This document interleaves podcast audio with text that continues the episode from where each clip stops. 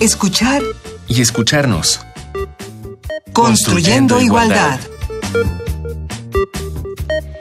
Bienvenidas, bienvenidos. Esto es escuchar y escucharnos. Estamos construyendo igualdad y es un gusto que nos sintonicen este día. Hoy vamos a hablar acerca de los pendientes en la agenda de género. Está con nosotros la doctora Ana Buquet Corleto. Ana, qué gusto.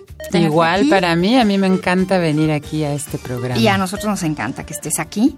Ana es investigadora titular del Centro de Investigaciones y Estudios de Género, CIEG UNAM, doctora en Sociología, maestra y licenciada en Psicología, especialista en estudios de género, sexualidad y educación superior, y desde el 2017 es la directora del CIEG. Ana, ¿cuántas cosas hay por hacer en cuestiones de género? ¿Cuántos pendientes de eso vamos a hablar hoy? ¿Y cómo es que esto se, se hace, se ordena, se visibiliza para, para actuar? Si les parece, vamos a escuchar el material que nos preparó la producción para introducción al tema, pendientes en la agenda de género. México ha firmado y ratificado los principales instrumentos internacionales vinculantes en materia de derechos humanos y a favor de la igualdad de género. De igual forma, el Estado mexicano cuenta con una sólida legislación tanto federal como estatal y ha puesto en marcha programas y políticas públicas que buscan garantizar los derechos de las mujeres. No obstante, aún hay enormes desafíos. Por ello, agencias de Naciones Unidas llaman a construir una agencia integral de igualdad de género y a desarrollar las siguientes acciones. Primero, poner fin a la violencia contra las mujeres y niñas y desarrollar políticas efectivas para su protección y atención integral. Segundo, garantizar el pleno acceso de las mujeres y las niñas a la justicia con perspectiva de derechos humanos y de género. Tercero, garantizar el ejercicio pleno de los derechos sexuales y reproductivos de las mujeres y las adolescentes, acceso a servicios de salud y de educación integral de la sexualidad. Cuarto, garantizar que todas las niñas y adolescentes asistan a la escuela y reciban educación de calidad. Quinto, implementar acciones para incluir a las mujeres en la toma de las decisiones de políticas públicas que buscan erradicar la pobreza. Sexto, fortalecer el empoderamiento y liderazgo de las mujeres rurales e indígenas en el marco de sus derechos a la tierra, la tecnología, la capacitación y los recursos naturales y productivos. Séptimo, invertir en servicios públicos sensibles a las necesidades de las mujeres y niñas y formular políticas de protección social que reconozcan los cuidados y el trabajo doméstico no remunerados. Octavo, impulsar la participación de las mujeres en el ámbito económico y en trabajos decentes. Y noveno, promover el ascenso, el liderazgo y la participación política de las mujeres a través de la integración paritaria del gabinete y la formulación de propuestas de designación a otros poderes y órganos públicos.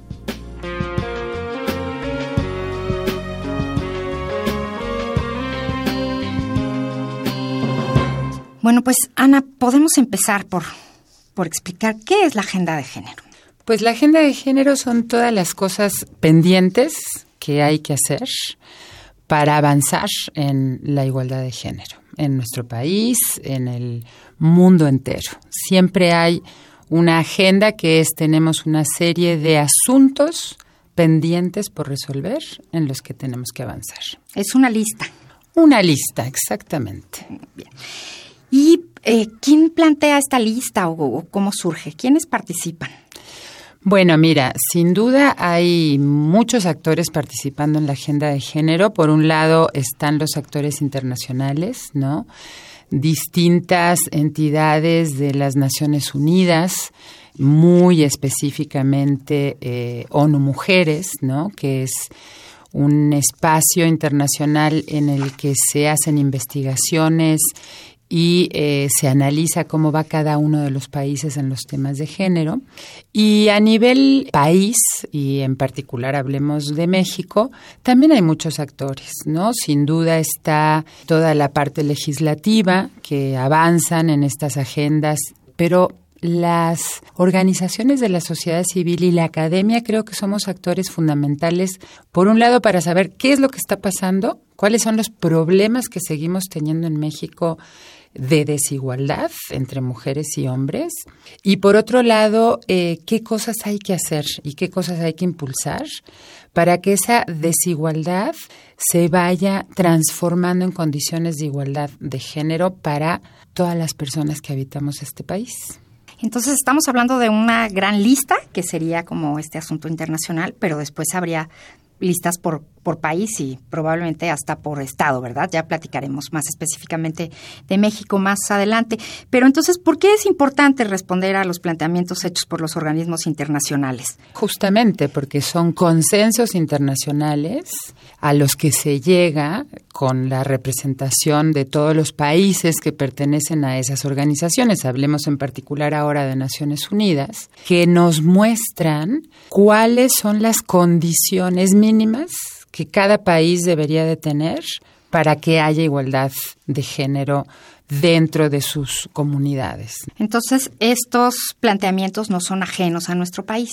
No, para no nada. Son lejanos, no es algo que dijéramos sucede en otras partes. No, porque además estos acuerdos internacionales se consensan a través de conferencias, conferencias mundiales, conferencias regionales. Por ejemplo, ahora, hace muy poquito, digamos un año y medio más o menos, se llevó a cabo la conferencia regional de, América Latina, se hizo, se llama el Consenso de Montevideo, se hace en distintos países, entonces los países se reúnen para saber cuáles son los problemas de, género que enfrenta cada uno de estos países y cómo eso se traduce en problemas de carácter regional. O sea, lo que los organismos internacionales solicitan a los gobiernos parte de estos organismos que hagan para avanzar es producto de las reuniones que tienen todos estos países en donde se discute cuáles son los problemas de género que subsisten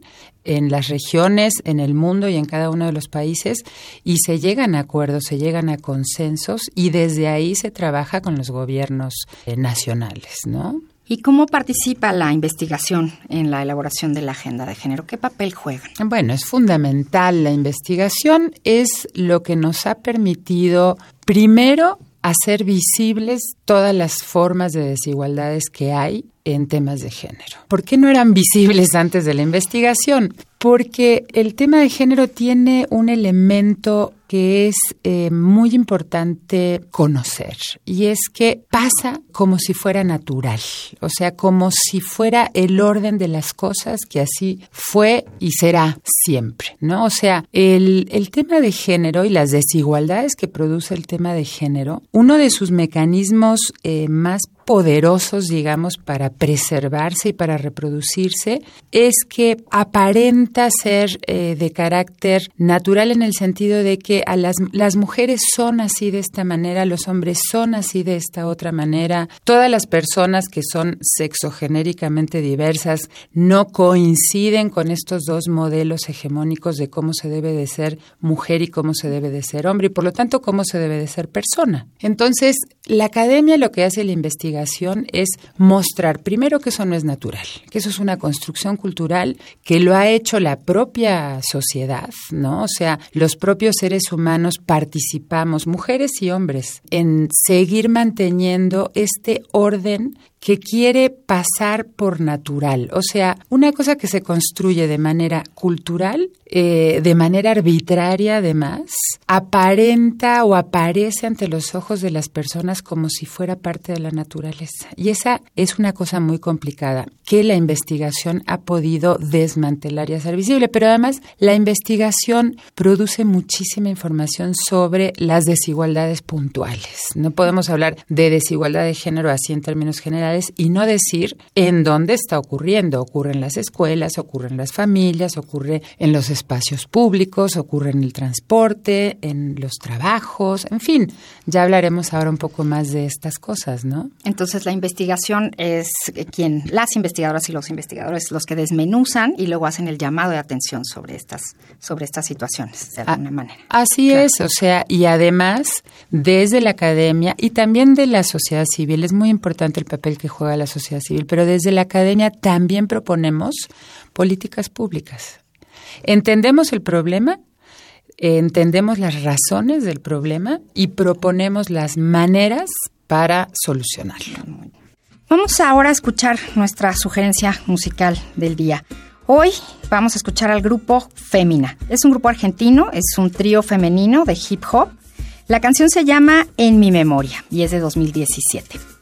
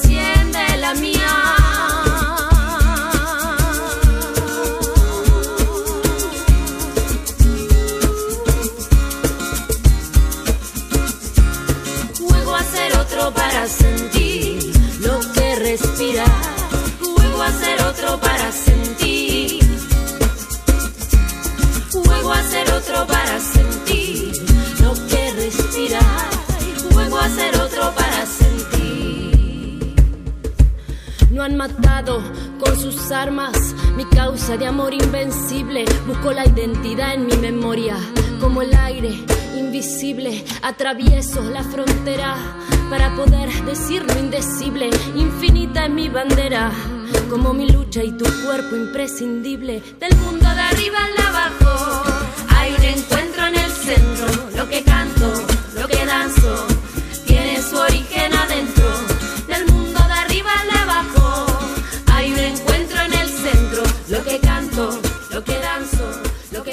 Venís con raíz, marcando en la historia una cicatriz. Es matriz del movimiento, el sentimiento, brota en la canción Un corazón despierto. Miento si no siento, suelto si mi pensar lo vuelvo bienestar. Y bienestar es compartir con los demás todo. Esto fue Fémina con la canción En mi memoria. Ana, pues para entender un poco más sobre este tema, ¿qué es la agenda de género? ¿Cuáles son los temas que vienen? ¿Qué es lo que preocupa? Mira, temas hay muchísimos. Yo quisiera dividirlos en tres vertientes diferentes para tratar de transmitirlo con mucha claridad a la gente que nos escucha. Yo veo por un lado la vertiente de la violencia, por otro lado veo la vertiente de la división sexual del trabajo y por otro lado los derechos sexuales y reproductivos. Ahora, cada una de estas tres vertientes tiene muchos temas a su interior. Por ejemplo, el tema de la violencia, el feminicidio en México.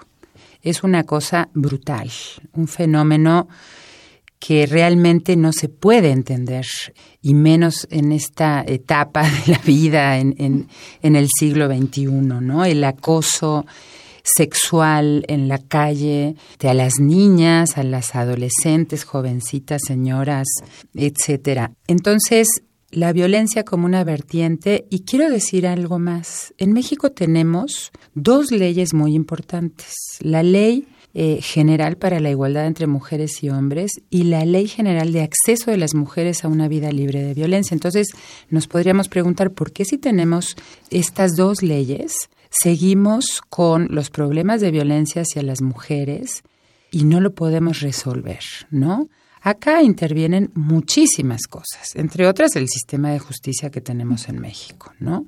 Pero lo que sí sabemos es que cuando una mujer denuncia, primero denuncian muy poco. Segundo, cuando denuncian, transitan por un peregrinar espantoso, ¿no?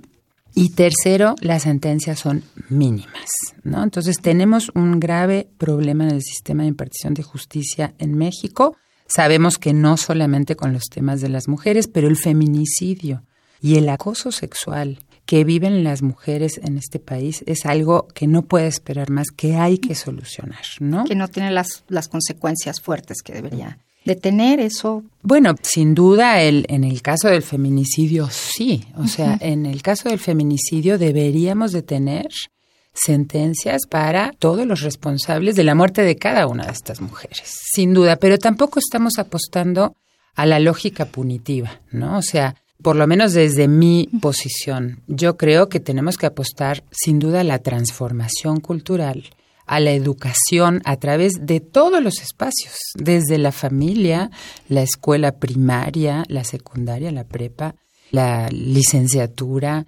los medios de comunicación, las instituciones, o sea, todos le tenemos que entrar a transformar esta lógica de que a las mujeres se les puede matar por el hecho de ser mujeres o que se les puede tocar en la calle y en el transporte público o que se les puede violar. Esto, sin duda, hay que hacer un cambio radical en esto, ¿no? Ahora, tenemos las otras dos dimensiones de las que hablé. La división sexual del trabajo es algo muy complejo porque genera muchos fenómenos de desigualdad.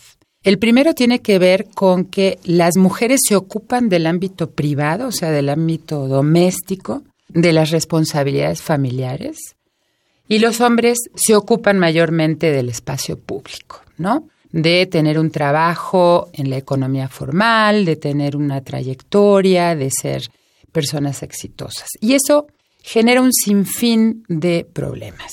El primero es quién se hace cargo de las tareas domésticas y de las tareas de cuidado, o sea, cuidar hijas, hijos, personas ancianas, este, personas enfermas, discapacitadas, principalmente las mujeres, ¿no? Es más, hay datos, fluctúan los, digamos, los datos, pero desde 28 a 38 horas a la semana las mujeres dedican esa cantidad de tiempo a resolver estas tareas y los hombres 10 o 12 horas a la semana, ¿no? Entonces ahí estamos viendo una diferencia en la inversión de tiempo por parte de las mujeres y los hombres que luego te muestra condiciones de desventaja para las mujeres en cualquier espacio público. ¿Por qué? Porque las mujeres hoy en día, muchísimas, trabajan en el espacio público, a veces de manera formal, a veces de manera informal. Y además se tienen que hacer cargo de toda otra tarea, claro. en la casa. ¿Qué necesitamos para eso? Promover una cultura de la corresponsabilidad, o sea, promover que los hombres se hagan tanto cargo de sus hijos y de sus hijas y de lavar los platos y hacer la cama, como las mujeres. Esto es lo que yo decía al principio. Cómo el género trata de transformar algo arbitrario y cultural en natural. O sea, para todo el mundo parece natural que las mujeres hagan la limpieza de la casa y que hagan la comida y que cuiden a los hijos, y no es natural. Los hombres podrían hacer todas esas actividades de la misma manera Además de que también podrían establecer vínculos afectivos con sus hijos mucho más profundos si se ocuparan de la crianza de, de los bebés. La relación sería. La relación sería completamente diferente y en el espacio público mujeres y hombres tendríamos, digamos, un tiempo similar para poder pues ascender en nuestro trabajo, en nuestra trayectoria académica, etcétera. Bueno, un tema más dentro de la división sexual del trabajo es las trabajadoras del hogar. Son mujeres, más del 90% son mujeres las que hacen este trabajo y sabemos que en México este trabajo está mal pagado, por no decir que hay explotación abierta respecto a las trabajadoras domésticas. No tienen condiciones de seguridad social, este, no ganan aguinaldo, no les pagan las vacaciones, inscribirlas al IMSS es verdaderamente un laberinto. Pareciera que, el Estado no tiene interés en que toda esta fuerza de trabajo impresionante tenga condiciones formales de trabajo, ¿no? Y yo a qué voy para cerrar la división sexual del trabajo? Tenemos que democratizar a las familias. O sea, tiene que empezar en las familias, tiene que ser el padre y la madre las que muestren a sus hijos y a sus hijas que los dos le entran de la misma manera a todas las responsabilidades que tienen adentro de la casa y los dos le entran de la misma manera todo lo que hay que hacer afuera. Y en la última vertiente, en la vertiente de derechos sexuales y reproductivos, creo que hay un tema central y es que las mujeres finalmente logremos en México y en el mundo entero a ser dueñas de nuestro cuerpo, a ser dueñas de nuestras decisiones, de nuestro proyecto de vida.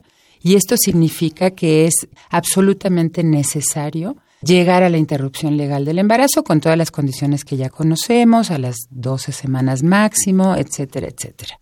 Pero creo que es fundamental para acabar con las desigualdades que las mujeres seamos dueñas de nuestros cuerpos. Muy bien, pues si queremos saber más sobre los pendientes en la agenda de género y qué es la agenda de género, les tenemos a continuación una serie de recomendaciones. Son algunos textos que pueden ustedes consultar.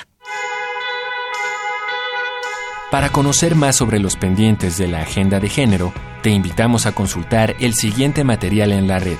Estrategia de Montevideo para la implementación de la Agenda Regional de Género en el marco del desarrollo sostenible hacia 2030. Lo encuentras en www.cepal.org diagonal es. Autonomía de las mujeres e igualdad en la Agenda de Desarrollo Sostenible. Búscalo en www.cepal.org diagonal publicaciones. Una agenda para la igualdad. Lo encuentras en gire.org.mx.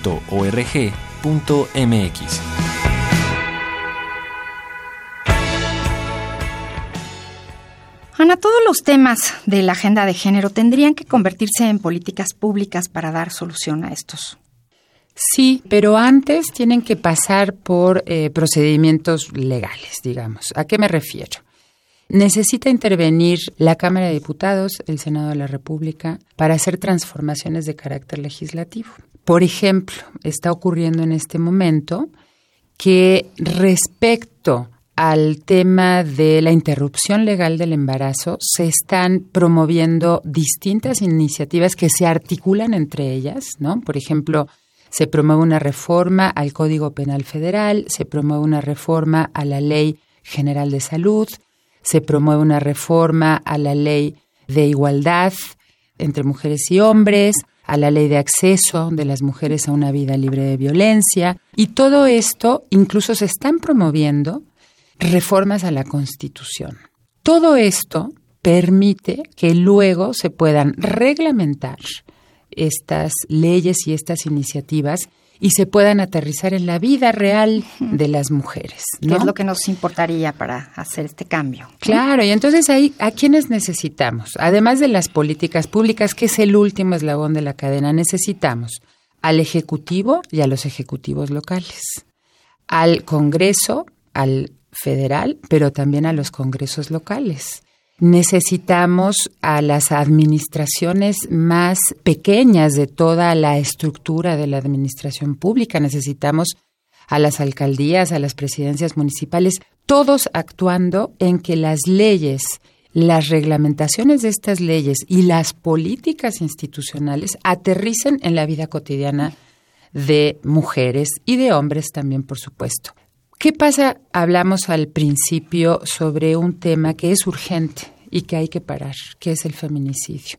Tenemos una ley general en contra de la violencia hacia las mujeres y sin embargo no podemos parar eso. Están faltando muchas cosas, están faltando mejores políticas. Sabemos que la alerta de violencia de género no ha funcionado como tendría que funcionar. Hay que ir corrigiendo una serie de cosas. Entonces estamos hablando de que para avanzar en esta agenda que tenemos, con muchísimos pendientes, necesitamos la participación de los distintos poderes del Estado, de los distintos actores y de políticas que vayan orientadas específicamente a cada uno de estos problemas. Entonces, te, te, comentaba yo hace rato que supongo que en cada estado hay diferentes problemáticas, pero la problemática general de nuestro país es la violencia. Sin duda. La más urgente, la más no quiero decir importante porque sé que todos todas son, todas importantes. son importantes y todas tienen repercusiones. Porque además ese también es un es un tema que me interesa resaltar. La violencia contra las mujeres es parte de un sistema de desigualdad. No es un fenómeno aislado de todo lo demás. En la medida en que las mujeres no avancemos en todos los aspectos que tenemos que avanzar, o sea, no ser las únicas que hacemos el trabajo doméstico y que nos ocupamos de las responsabilidades familiares, estar en puestos de toma de decisión, ganar, este, tener ingresos mensuales similares a los ingresos que tienen los hombres, poder participar en todos los campos del conocimiento y producir conocimiento, en fin, o sea, una enorme cantidad de cosas en donde las mujeres tenemos que estar para que también cambie la lógica que hay en, en las mentalidades de que las mujeres tenemos que estar solo en ciertos espacios, porque la violencia contra las mujeres es un instrumento de disciplinamiento, es una forma de decirle a las mujeres, ustedes no tienen que estar en estos espacios ni haciendo este tipo de cosas. Entonces, para poder acabar con la violencia de género, tenemos que impulsar, sin duda, muchas cosas. Uno es que funcione el sistema de justicia de nuestro país, ¿no? Que no funciona ni para los feminicidios ni para muchas otras cosas, ¿no? Pero también tenemos que cambiar la mentalidad de la gente. Y para cambiar la mentalidad de la gente tenemos que actuar, lo dijimos hace un rato, desde todos los espacios. Los medios de comunicación son un espacio importantísimo, pero las familias, las instituciones educativas, las universidades.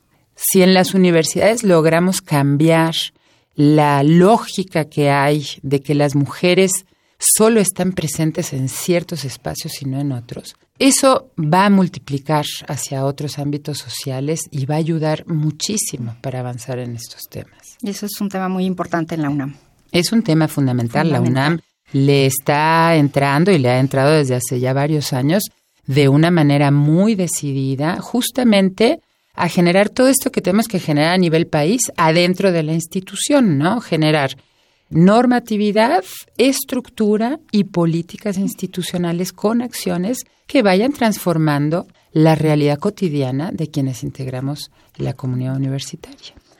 Pues hay muchísimas tareas para todas y todos desde todas las trincheras, desde la UNAM, desde las casas, como lo mencionaste, medios, instituciones educativas.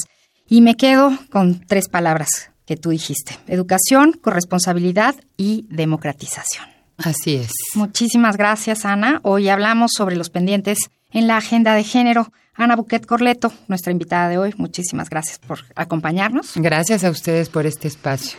Escuchar y escucharnos lo hacemos en la coordinación Ana Moreno, en las redes sociales del CIEG, Jorge Hernández, en la asistencia de producción Carmen Sumaya, hoy en la operación técnica Francisco Mejía, en la producción Silvia Cruz Jiménez y aquí, en los micrófonos, me despido. Yo soy María Amalia Fernández. Los esperamos para seguir escuchando, escuchar y escucharnos y construyendo igualdad. Radio UNAM y el Centro de Investigaciones y Estudios de Género presentaron Escuchar y escucharnos. Construyendo, igualdad.